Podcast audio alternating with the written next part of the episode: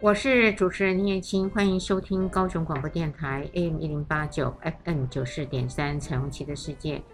今天的夜晚，呃，要给大家谈一个应该大家不会常常听到的，听众朋友们一定觉得很好奇，好像我的每一次都会带来一个新的题目，可爱的消息出来。没错，因为我想给大家一个不一样的见解。这是耳熟能详的题目，但是它其中含了一些很有趣、很有趣、深长的危机。我们今天请到的一位来宾呢，他自己呢，本身是在高雄市的新田国小当老师。郭老师晚安。晚安，各位听众，大家晚安。郭老师，我知道，呃，您在国小有很长的一段时间的，对不对？是。国小老师里面呢，目前女生多还是男生的老师多？呃，正常比例来算的话，女性教师应该是比男性教师多一半。哇，所以当老师反而是呃女性一个很大的志业喽。没有错，所以女性老师在很多人的性幻想或者是择偶对象里面，其实都是排名前几名的。排名前几名是第一名还是第二名？我听说有老师啦，还有护士啊，护士啊，还有呢？呃，还有哪一种女性也是在排行前三名？女业务。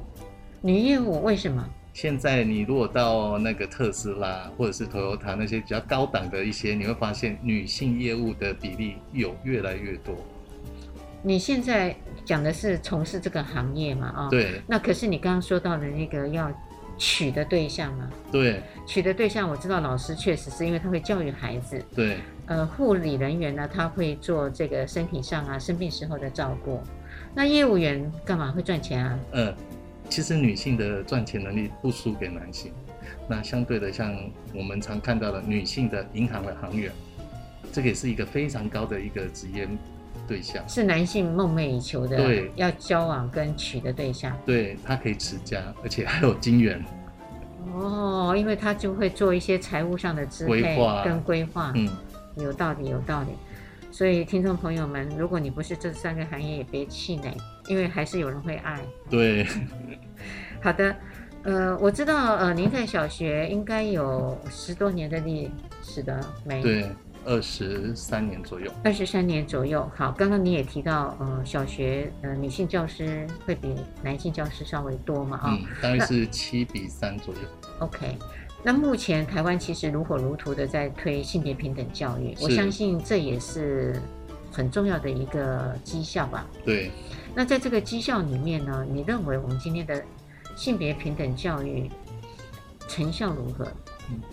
其实台湾的性平教育哦，在我前一篇的女大学生的性别偏见体验那篇文献里面就有提过，女性同胞在现在的大学生。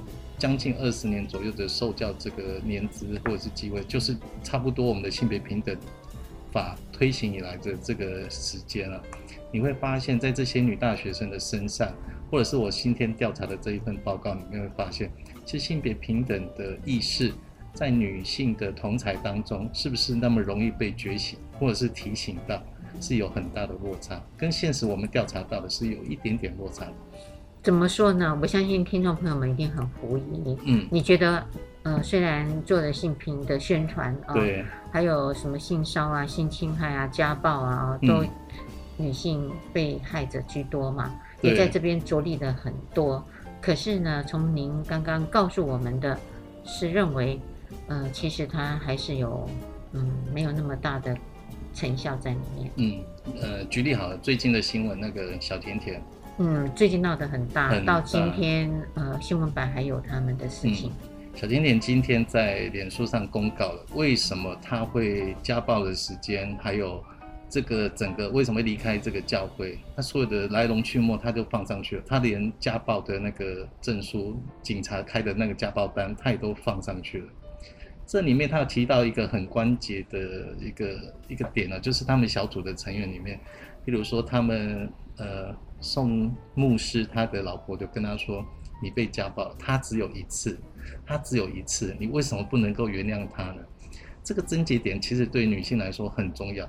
小学小甜甜意识到了，她是被家暴受害的一方，可是那个牧师娘或者是他们小小区的那个组长反而认为说没关系，对方只有一次，一次是可以原谅的。然后这当中很明显的可以看出来，小甜甜所吸收到或是接收到的性别平等的观念，跟他的牧师娘接收到的观念是不太一样的。小甜甜很立即的反映出来，家暴有一次，他后面就会有无数次。可是对他的牧师娘他们来说，你应该原谅他，夫妻应该和谐。他们所追求的目标方向是不一样的。这些会有立即性的源头，都是来自于它背后性别建构的那个概念不同。嗯，你会会把它放在性别建构的概念不同。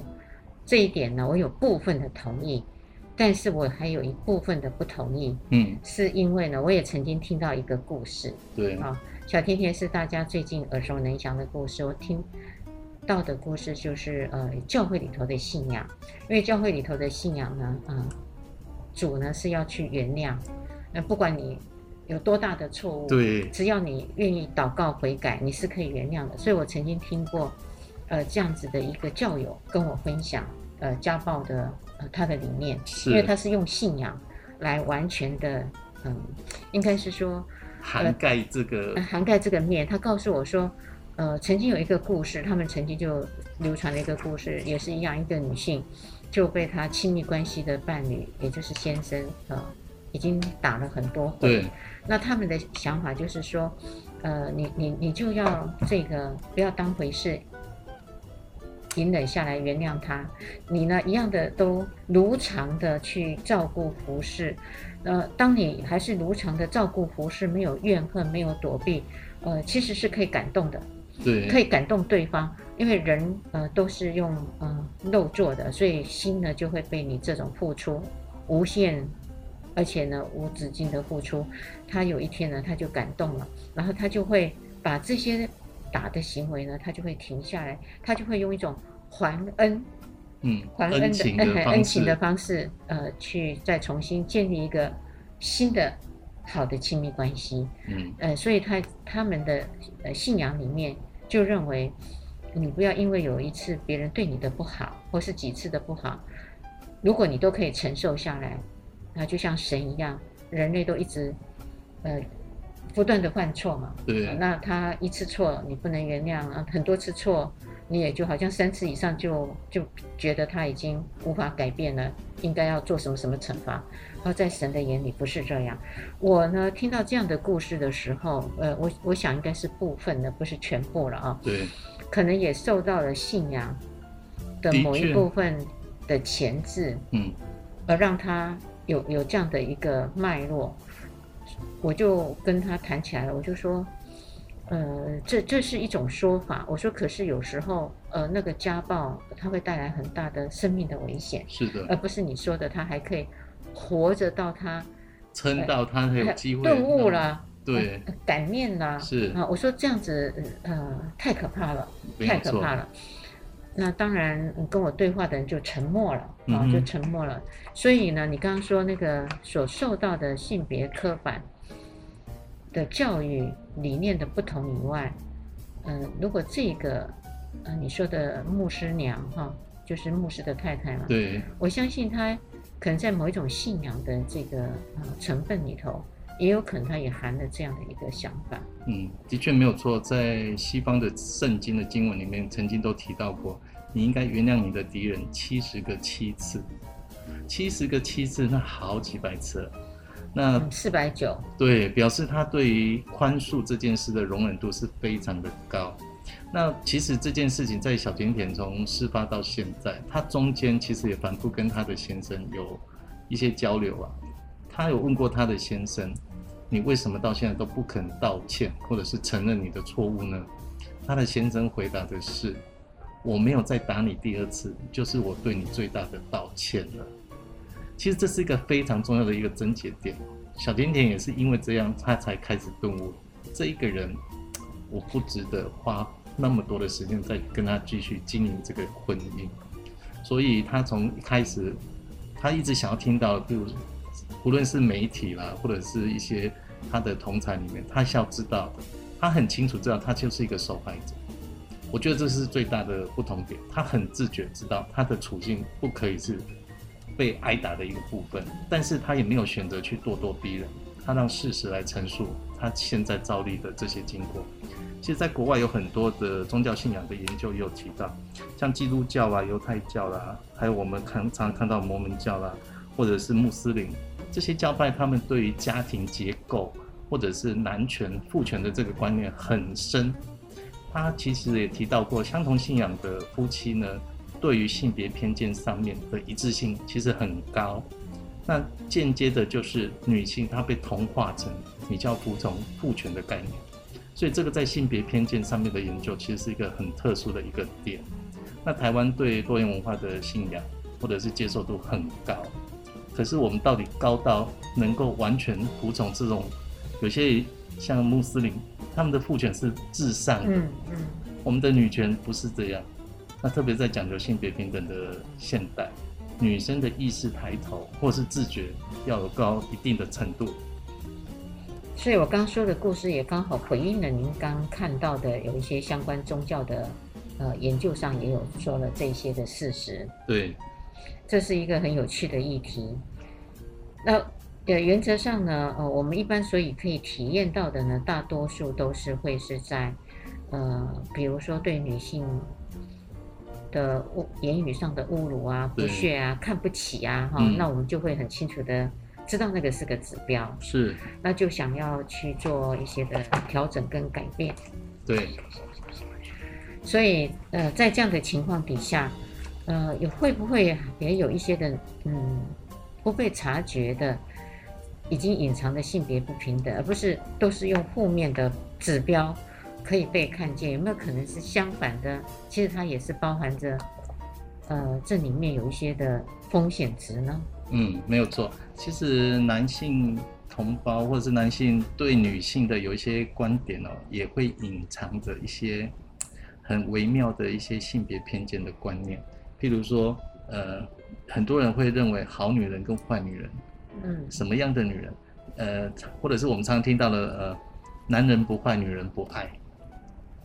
嗯，要要好，你说的那个男人要坏，女人才会爱，这很明显看得出来，对不对？哦，OK，所以男人的坏要怎么坏法呢？这我常听过。嗯、那可不可以请郭老师您举个例子？男人要怎么坏，女人才会去爱？一般人的想法。嗯，像大部分的这种就属于大男人主义的，然后他会用他的男性的魅力去吸引女性。那他就是站在一个很正常的一些像动物之间生理之间的关系，他会觉得男性呢就像雄狮子一样。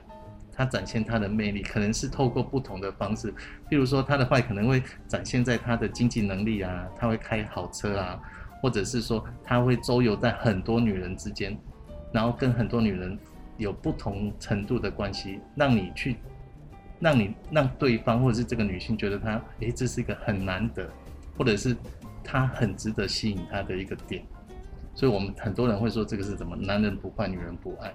可是，到底女人真的要的是这样的男性吗？或者是这个男性真的要什么样的女人才能够符合他的胃口？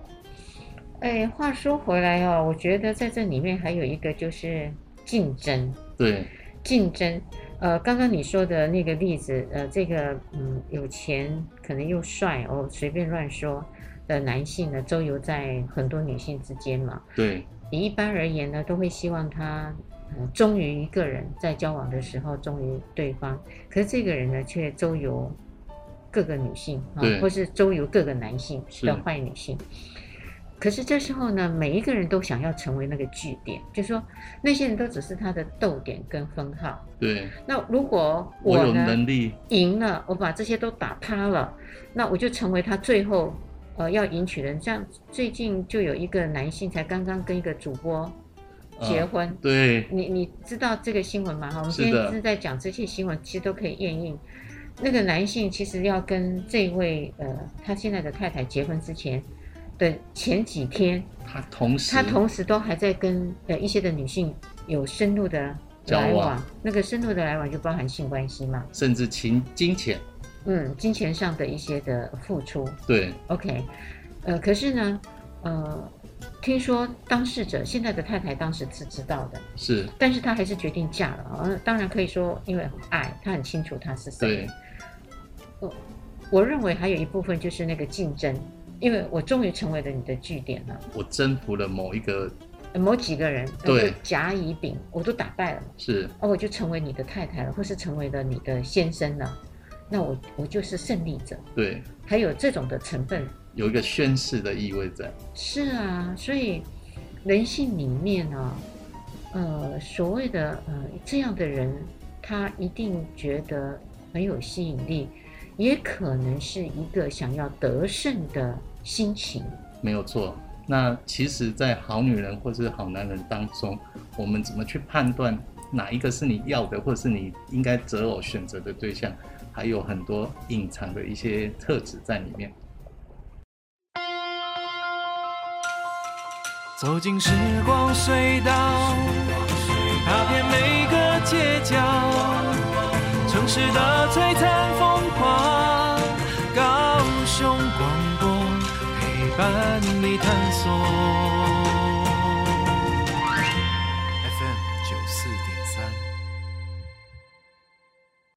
我是主持人林燕青，欢迎收听高雄广播电台 AM 一零八九 FM 九四点三彩虹旗的世界。今天请了郭老师呢来跟我们谈性别偏见。刚刚举了很有趣的两个例子，一个是小甜甜，还有一个就是最近有一位很有名的艺人娶了主播。对。然后那个艺人呢，他的先生呢，其实被很多人说成是渣男。对。呃，也有人说，如果没有成为暖男，又怎么可能成为渣男呢？没有错。所以啦，你看，呃，那个的样貌跟样态，呃，每一个人其实要的东西不一样。对。那刚刚郭老师呢，你也会认为说，有一些人呢，他就是喜欢，呃，这样子调调的男性或是女性，他认为那个是很有吸引力的。没有错。嗯。其实，在亲密关系当中，真的是各取所需哦。什么样的人会配什么样的对象，几乎你会找出他们风格上面的一致性。嗯，所以你觉得在这个风格里面，呃，除了性别偏见，呃，刚刚我们谈到的宗教嘛，哈，对，那个的影响力还挺大的呢。嗯，还有没有哪一些会影响到呃这些性别偏见？其实我们最常会看到就是性别是很容易看到的一个决定的因子。嗯，那其实很多像职业，我们前面也有提到。职业也会影响一个人的择偶的一个标准。嗯，那年龄呢，一定是也是会有的。那还有像我们看到的教育程度。嗯，那现在以普遍台湾教育程度的协和度来看的话，大学以上几乎不是难题。嗯，你要找到那个大学以下的专科学历啊，或者高中生的，其实他们的亲密度的关系呢，不会输给一般教育程度好的。那台湾的离婚率很高的地方。你会发现很多都是高知识分子，他们的性别偏见在他们的婚后的生活很容易凸显出来，他们不和谐的地方。譬如，你觉得这些高知识分子婚后也会造成他们性别这一块凸显的例子？嗯，呃，举例最常见的就是家事分工，以女性她有得到高收入了，她的教育程度也比较好。他会在家事分工上面有很明确的一个看法，就是三餐我不一定要煮饭呢，为什么不是男生煮呢？抱小孩也不一定要是我呀，我有能力呀，我也可以请个保姆啊。所以他在家事分工上面来说，会有一个很明显的一个突破传统的一个性别的一个观念。那高收入哦，或者是高教育的女性哦，她在这方面的自主性更高了，而且不用依赖男性的主宰。所以我觉得这个也是一个很常见的一个性别偏见，反映在现实生活当中非常容易看到的一个点。呃，为什么您会把这个呃现在高教育水平的女性，不见得一定要按照传统一样的照样煮三餐，嗯，亲自带小孩，对，哦、还有呃包含这个家屋的清洁，你会认为这是一个性别偏见呢？是因为说这边。比较正统的方式是应该都是由女人做，可是也因为女人教育程度高了以后的觉醒，他认为不应该都是由他来做了，那他就希望另外一个性别的伴侣也可以相对的付出，嗯，其实，在我的问卷里面哦，有好几题都有提到，是不是每一个男人都希望有一个，尽管他的事业再成功，他都希望有一个能够顾家的好女人。都是啊，对，那个呃，应该是说成就很高的男性，他们会希望太太呢其实是顾家的啊。你看，包含很有名的呃，这个歌星才刚刚离婚的那个。张清芳，对，她嫁给了那个香港的投资教父，教父叫宋宋什么能？呃呀，宋学仁。对，呃，你就会看到宋学仁就在他呃离婚以后，那个张清芳的分享，他就说到了，呃，因为他就要早起。然后要一起共吃早餐。对，虽然有佣人了，但是他还是要亲力亲为帮他准备早餐。嗯，然后吃完以后呢，呃，当然孩子上学，呃，他要带去以外，宋学仁如果要应酬，他，他是要穿得很漂亮的。对，而且他的时间，呃，其实上的那个总时数不会比他当歌星的时间要短。对，他会从早上七点。呃，可能六点多就起床吧，然后应酬到十点，呃，十一点。是。他每天几乎是这样生活的。对。所以他就会觉得，哇塞，他完全没有了自己。可是呢，嗯、外人觉得她是嫁给宋学仁，是个很光鲜亮丽的一个、嗯。包含这次这个呃，应该是说台塑集团嗯的这个嗯二二公子吧，有王永庆那个姓王的他的孩子。日本影星嘛，他们不是哎，麻衣麻衣呢就透露出来，他们有一个婚前协定，对，一共编了二十二项的家务的仔细。是的，这些 primo 就是在国外常谈的这个婚前协议啊，你会发现这些越是财大气粗，或者是他的能力越好的男性，他都想要有一个带的带得到外面可以光鲜亮丽的出得了厅堂这种女性来当做他的类似有点。装饰品，可是当我们发现这些女性，像张清芳小姐啊，或者是麻衣啊，她们其实都很清楚的知道，她是有能力独当一面的，他是有能力站出来的，他不需要依靠他的先生、他的伴侣的光芒，而且他们其实也在这个婚姻当中，他们也历经过了。虽然对方是他曾经爱的人，他爱的人，他可以跟他分享财产，可以分享。小孩分享家庭，可是他也在这个过程当中体验到，原来这个男人要的女人不是只有这样而已。那这些女性啊，张清芳小姐或者是马姨，她们也很知道，她的能力不仅止于此，她也不甘愿只有窝在家里，或者是只能在当做一个。其实她的角色可以被别人替代吗？或者是她的先生以后会不会又再找同样的人呢？嗯，这也是一个很有趣的一个点哦。所以你觉得，呃，像这样子的例子，算是善意的呢，还是敌意的呢？其实这个是很明显的敌意偏见，因为他有一个很传统制式的父权观念，这个是属于善敌意的性别偏见。他就是很容易被察觉，对，比较容易察觉。但是这些女人哦，通常要进入这样的家庭之前，很容易被男人哄，哄到他能够愿意进来。他可能先生像他们之前我有写一些婚前协议啊，可是这些女人在爱情冲昏头之前，或者是她在被什么事情蒙蔽之前，她很不容易察觉到，原来以后我的家庭生活，原来以后我的角色是会有改变的。那这些性别差异啊，会影响到她以后心里的不舒服，所以她很容易找出来，或者是想要走出来，以后要做什么样的改变。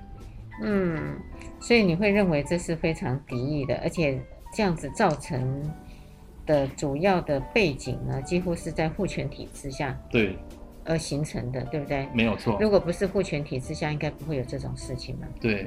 所以他们过的生活没有我们想象的这么的美好、幸福，而且还比一般的家庭可能更不容易、更辛苦。他们其实是没有办法沟通跟协商，对，他没有第二个选择。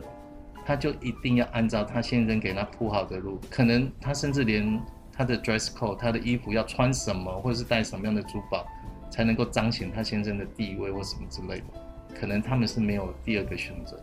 嗯，这是很辛苦很大的一个婚姻压力。那除非就是这个女性，呃，她很想要嫁入豪门，一切她都想过了，也知道过了，她愿意忍耐。对，但是其实这种就是一个沉默的声音，在整个家庭婚姻生活里面，或者是亲密关系里面，这是一个隐形的暴力。所以卫福部在二零一七年跟二零二一年在做的全国的家庭暴力里面分析里面发现，精神暴力是最大的比例。那这种潜藏性的不外显出来的精神暴力，在我们台湾的现况的调查，已经是最大最大的比例了。它不是仅止于财力啊，或者是经济上面，或是工作。那这些女性或者是这些出名的人，嫁给一个有钱的老公，她基本上没有经济上面的压力啊，他可以很舒服的过他的富太太的生活。可是他还是宁愿抛弃这个，选择离婚。可见的这种压力，精神上的这种暴力哦，压得他喘不过气。嗯嗯，所以有人选择了逃出。也有人选择了留下嘛，哈，对因为看他们自己的志向嘛。愿意，如果他能够忍，可是这个其实对整个身心的状态其实是非常非常大的影响。可能就造成了将来呃有一些的疾病会出来。对，呃、经过了一段的时间，嗯，好的。那如果除了敌意的性别偏见是这么的容易被看见，有没有还有可能有一些的性别偏见不太容易被觉察呢？嗯，像很多男性娶还娶女生进来之后，都会想要她当个好妈妈，嗯，或是一个好太太。那好妈妈的角色应该是怎样？在家相夫教子，嗯，或者是出去能够帮他协调所有的事情。最常见的一个例子就是在学校的亲子联络部。像我在学校教书这么多年，你会发现呢，亲子联络部上面百分之九十五以上都是妈妈签的名。这个很特别，因为他的监护人不是只有妈妈，是有爸爸妈妈的。可是为什么老是妈妈在做这件事？百分之九十五以上都是妈妈签的名，那表示爸爸介入或者是关心孩子的程度才百分之五，哎，这很少很少。但是很多爸爸都会希望管教小孩啊，或带小孩子，这个是妈妈的工作，这个是一个。让女性很容易安安安逸在家里，或者是习惯我就是一个妈妈的角色，因为我签了联络簿，因为我关心小孩子，因为我照顾他所有的层层面面，所以我是一个好妈妈、好母亲。这其实是一个很恐怖的一个善意性别偏见。所以你认为，当女性把这些的责任跟义务都当成是理所当然、更应该的时候，事实上，她也变成了是一个。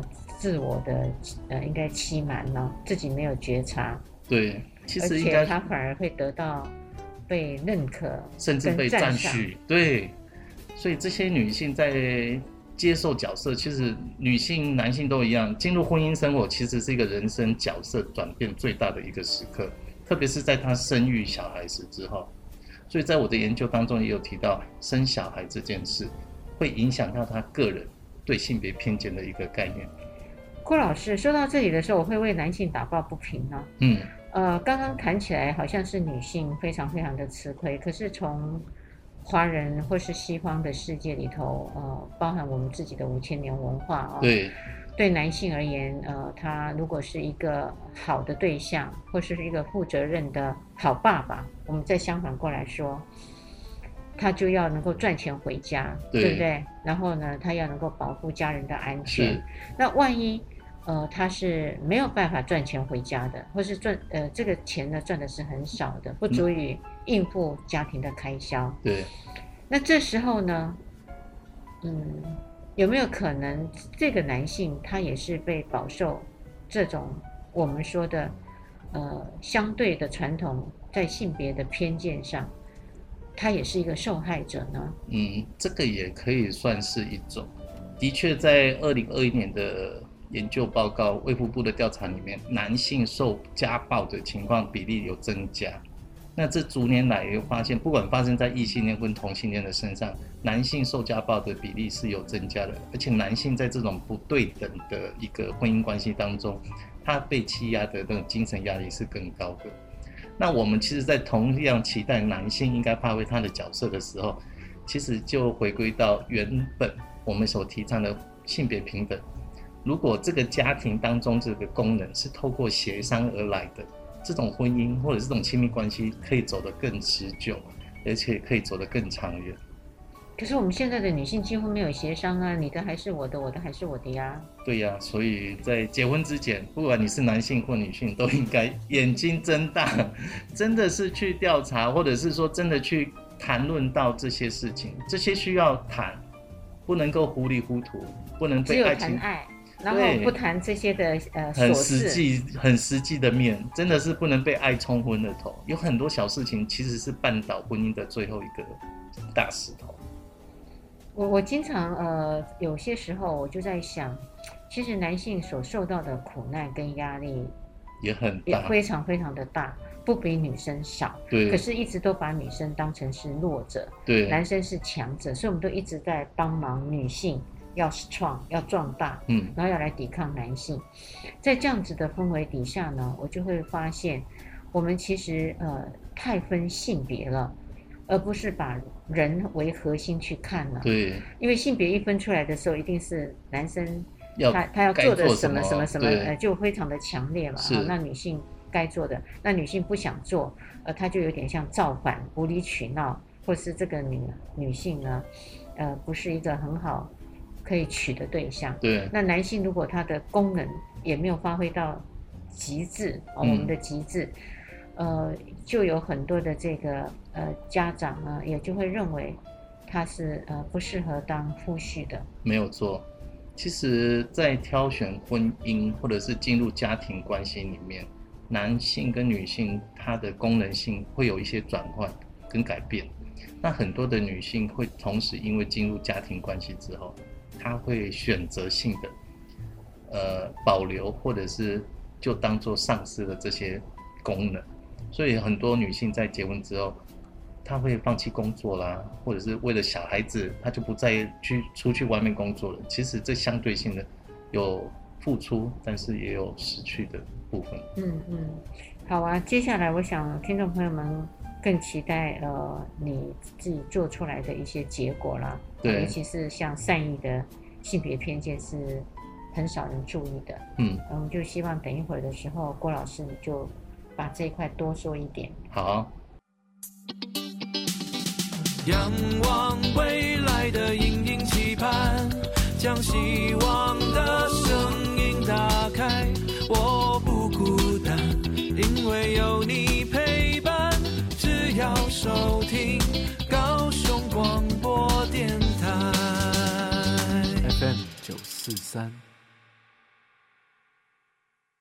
我是主持人倪燕青，欢迎收听高雄广播电台 AM 一零八九 FM 九四点三彩虹旗的世界。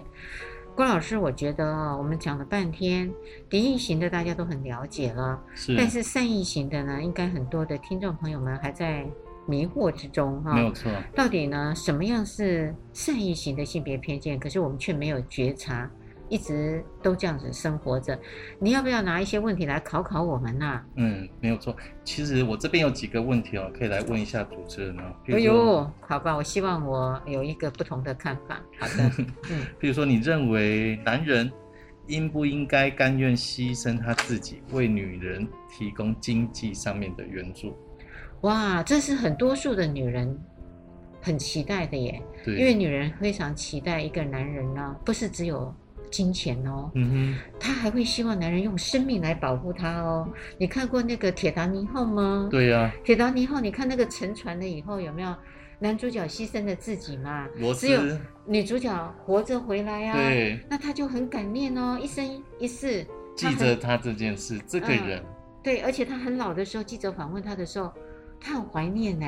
那你看那个黑社会的老大有没有？我常常开玩笑说，一般的男人哦，因为都太理智了，遇到有土匪啊、抢劫啊、谈呃抽恋爱税啊，男的知道打不过就先跑。其实他先跑可能是去找警察，没有错，或是他觉得他也斗不过，就两个一起死是很浪费的。对，结果就就跑了，反正结局就是跑了。可是女生就很难过哦。嗯，你说这时候你为什么没有保护我呢？对。然后这时候呢，黑社会的老大不是哦，他明明寡不敌众啊，然后人家是枪，他是刀啊，对，或者甚至只有拳头，他就拼死，知道吗？义气，他又是硬硬要撑出头。对，然后他就是用生命来保护他的女人哦，所以大哥的女人三百六十五天有三百六十天关在监牢里，但他的女人对他是忠贞的哦。对，这样可不可以说明？大多数的女性是不是要被保护的？然后钱你通通，我今天想用多少钱，你是要能够满足我的。你如果都不行，还跟我说什么这个是呃你付，这个是我付，然后这个是大家才可以共同付。那个女人心想说怎样？应该要包含所有的一切。所以其实很多人在看婚姻关系的时候，很对这样的男人会有一些偏爱。譬如说，呃，当男生说我负责赚钱养家，你只要乖乖的在家里负责貌美如花、漂亮的当花瓶就好。其实这种蛮迎合社会大众的期许，也同时迎合大多数的女性，她希望有一个保护伞，希望有一个保证。我的婚姻生活，我往后的生活是有一个男人 cover。有啊，像那个地方首长啊，嗯，还有一些曾经的总统，对，还去做那个婚姻致辞的时候，就告诉新郎说：“记住啊，太太永远都是对的，太太永远都是对的。”有没有？然后呢，大家都都都一直点头。回到家可能就不一样。不是说白了，哪里他应该都是对的呀？对。他还是会有一些需要大家一起互相检讨的地方。没有错，那很多女生其实很容易被这样的话蒙蔽了。嗯，她甚至会附和跟正赞同男性的这种表现，而且他也会变成是他的信念呢。对，郭老师，你知道吗？所以这样子，你认为他是善意的？他是一种善意的性别偏见，因为当男性提出这样的话的时候，他相对的也是在暗性。暗示这个女性，其实你没有工作能力，你可能只有外表的花瓶，是个漂亮的花瓶，我买回家，那你以后可能就是我的附属品。当女性听到类似的讯息的时候，她很容易会感受到，她不知道护护肤品，但是她知道她花钱可以很快乐。对，她会发现，哎，我原来只要装的漂漂亮亮的，我的老公有面子，我的生活就过得很舒服。嗯嗯，其实它相对性的也是在暗示你，当这个女性没有工作能力的时候，你的下场可能就是只能当一个花瓶而已。不过，的确有部分的研究显示，有部分的女性甘愿或者是愿意 OK 的，这对他的生活角色来说，可能也是他一生当中的期许。她的，呃，应该是他的梦想，对他的目标吧。对，他可能自我期许，我就适合这样的生活，我。愿意接受这样的身份。你又说到，让我又想起了一件事。曾经我们很早了，台大跟北大是对学生做了一场辩论，做了一场辩论，很早期了，就是性别。对，他们的题目叫做“干得好比嫁得好更好”，更好，还是嫁得好比干得好更好？那站在我的立场呢，我是主张女人要有能力的嘛。对，那我觉得。台湾呢，在性平的这一块是漂亮的，琢磨比较多的。嗯、我们的学生拿到的这样子的题目的时候，我还兴高采烈的觉得我们一定会赢。会赢哦，因为我们刚好抽到的是女人干得好比嫁得好更好。抱歉啊，我们输了北京大学，因为北京大学抽到的是嫁得好比干得好更好。哦，那可能在论述上面或者是逻辑上的观念可以有一些琢磨。那其实这种善意的性别偏见很不容易被察觉。那我觉得台湾在性平教育的推展上面，其实这一点是很需要琢磨的。我们不太会琢磨在教女孩子怎么样去面对这样的情感交流。当有一个男性对你说这些话的时候，你是不是能够 sense 到、觉察到他对你的意图是什么？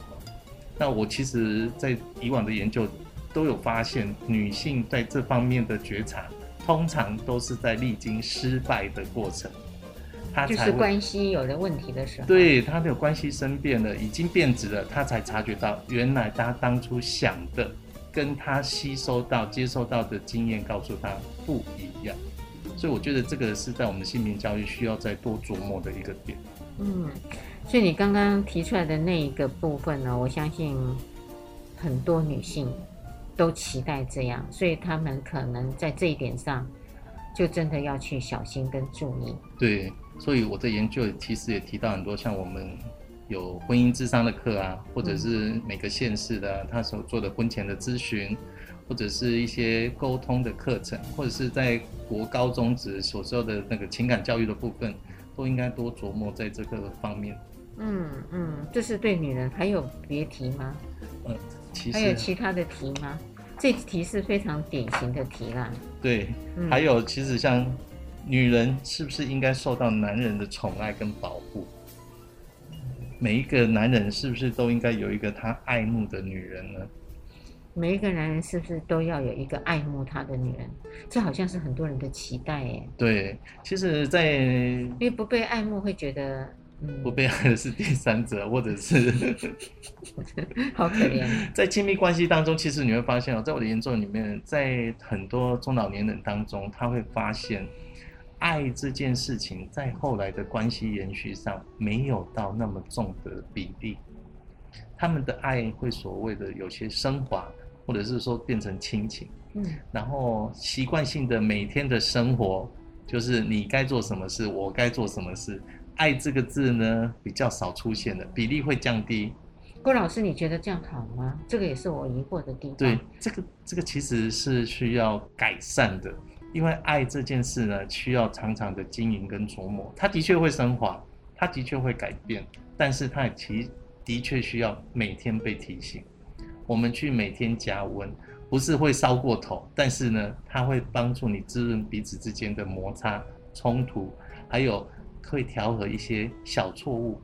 因为当你在婚姻的过程当中，不是越来越迷糊，你会发现婚姻关系越看越清楚。清楚不是在结婚的当时那个当下的婚姻之后的生活，或者是亲密关系更进阶的时候，你会把这段关系看得更清楚，你更知道你自己要的是什么。所以你认为在呃中老年人以后的这个关系里面，对，包含婚姻关系也好，亲密关系也好，呃，应该爱还是要放进来，是的，而不是呃把它升华的变成家人。亲情家人，他其实有应该把他爱当成一个润滑剂，润滑我们彼此之间的关系，那润滑我们之间的升华。嗯，所以回到了您刚刚出题的那一题。当一个男性，如果他告诉你他一生只爱一个人吗？哎，只爱你一个人，而且呢，呃，会极尽所能的，呃，满足你所有的一切。对于对每一个女人来说，可能都会想要有听到这样的话。嗯，但是基本上我们的爱是会流动，我们的爱会改变。那我们对一个人的爱，可能不会像刚开始结婚或者是刚开始建立亲密关系的时候那么的。浓烈，它会有一些平衡。嗯，那其实对方跟你自己也是在适应跟协调。如果是一个协和的双方沟通的这个方面比较很融洽的话，他们的爱会有不断的提升那个浓度，所以他会发现对方跟你要的东西会更密合、更契合，知道你要什么。嗯，但是也有一部分的人哦，跟我聊起来的时候，会告诉我，尤其是男性。嗯，刚好跟我谈话的是男性啊，也不是说大多数，他们会告诉我说，如果在关系的刚开始，呃，比如约会也好，或是结婚的当下，呃，当初会甜言蜜语，不是不是，愿意愿意呃告诉对方承诺，就是 commitment 的，对，呃，我我永远是不会离开你的，我会只爱一生一世只爱你一个人，嗯哼。呃，他觉得呢，这个是对于这段感情的一种保障啊。对。那如果不是用这样子很肯定句去说，我一生一世，我的的确确决定永远不会改变，我只爱你一个人的话，呃，其实这个关系就是，嗯，隐藏着呢，他不太能够走一生，就有可能中间是会有波折，呃、波折，或是他会有分开，对，啊、呃，类似这样。所以呢，他的想法是认为应该要用非常肯定跟坚决的方式，呃，去把这段关系呢固定下来，就表示你有心，呃，要走一个白首偕老的关系。那我当时我的想法，我就跟他说，呃，我我会注重。每一天我都是很珍惜这一个人当下，哎，当下就是我此时此刻我就珍惜你，明天的此时此刻每一段的时间我都是在珍惜，它就会构成一个长时间的珍惜。对，那这长时间的珍惜里面呢，呃，他就因为很注重嘛，也在做一些的经营跟灌溉，他的关系自然而然他会走比较长，但是呢，我没有把握，呃。我我用尽了全力，是不是可以把我们的关系真的走到白首偕老？为什么呢？因为人呢，会因为情境，还有因为一些的因素，呃，我没有变，可能对方变。变了。对，对对方的变，呃，嗯，有时候如果是不能够受控制的生病，或是有一些的事情出来的时候，嗯哼，那我我们还是没有办法白首偕老嘛。对，啊，呃，当然那个不能控制的行为，可能比如说我们要打仗啊，那就战死了，对，病死了，嗯，或或是你车祸意外的死亡，或是心肌梗塞，你就是走了啊。对，那那也有可能不是这些方式。那可是有一些东西是我们真的走不下去了，已经试过了，走不下去了。那不走，不走开，其实两方就被拴住了，还会受伤。我说我只能够呃告诉对方，我愿意一生尽力的去维持我们的关系。对。但是我没有办法非常肯定的保证，这段关系的延续会像。当初呃不是会会一直到老死这样，对，呃所以他们就会笑呃笑我也揶揄我说，哎呦那你你这样子就是只有这样个呃段落式段落式的 commitment，对，而不是一生的 commitment。我说我可以用每一个段落每一个段落我都是在重视，它一样是称成永恒啊。那如果你只是。口头上的串成永恒，可是这当中你都不努力，都不努力。我说你们是形式上的白首偕老啊，对，实质上你们根本没有白首偕老啊。其实这个我就跟对方吵起来了。嗯，其实这个很像我们买保险哦。现在有好多人买保险，买那个生前契约啦，或者是说买那个健康平安保险啦，或者是什么意外疾病的保险。其实当你进入婚姻生活，或者是有个稳定的亲密关系的时候，就很像你在买保险。可是呢，你没有注意到它的附约，它的附加条约是什么？这个保障是不是能够持续到永久？其实每个人心里多少都会打一个问号。即使像他们有钱人，像马伊啊、张清芳，他们签的是婚前协议，还是一样走到了离婚的这条路。所以，其实应该在这个保险当中，你想要的这个婚姻亲密关系增长生活当中，多加一些附约，而这些附约呢，是可以随时你加进来的。这也是一个融合这个亲密关系里面，能够延续这个婚姻关系更长的一个好的方法。当然，这个副业会改啊，你可能会调整你的保费啊，你可能会有一些内容的一些更动，这些也是一个蛮好的想法。不要排斥，因为你要的是一个稳定保险的一个关系存在，这对双方来讲都有好处。嗯，所以回到了我们刚刚说的这些善意型的，如果每一个人都有这样的觉察。而且呢，也知道，呃，一直这样子运作下去，有可能他就失去了我们原来很漂亮的能力。对，没有错，对不对？无形中剥夺了我们很漂亮的能力哦。是的。那这是，呃，事情还没有来临的时候是没有办法知晓的。对，其实很多女性、男性都一样，可能要历经某一些事情，他才知道。那其实这方面，其实我们可以训练。或者是平常去实实实践一些情境啊，或者是让他去很容易觉察这些事情的发生。